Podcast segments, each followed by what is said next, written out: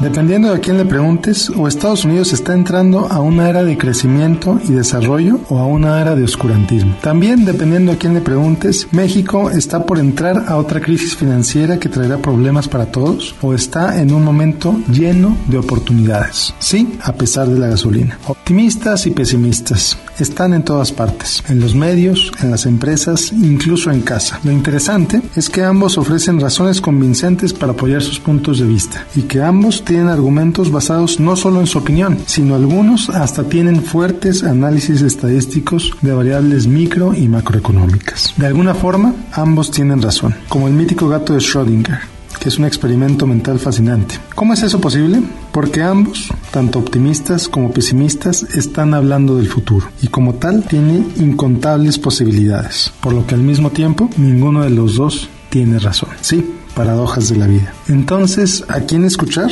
Depende de la situación, pero lo más importante, depende de lo que a ti te convenga. Por ejemplo, si estás considerando contratar un crédito en dólares y vives en México, las consecuencias de una nueva devaluación probablemente tendrán más impacto sobre ti y sobre tu vida que si el peso recuperará terreno, por lo que quizá al menos respecto al crédito, te conviene ser pesimista. ¿Cuál es la lección de esto? Considera las consecuencias en tu vida si pasa uno o si pasa lo otro y actúa de acuerdo, otra vez, a lo que más te convenga. El futuro es impredecible, tanto para ti como por mí, como por las grandes instituciones financieras del mundo. Pero eso sí, construye tu portafolio de inversión lo suficientemente diversificado y con una visión de largo plazo, si es que eso es lo que necesitas. Y te aseguro que ese portafolio estará listo para lo que venga. Como siempre, te invito a que me sigas en facebook.com diagonal Miguel Gómez Consejero y te invito a que te suscribas a mi boletín en miguelgomezconsejero.com. Soy Miguel Gómez, consejero financiero.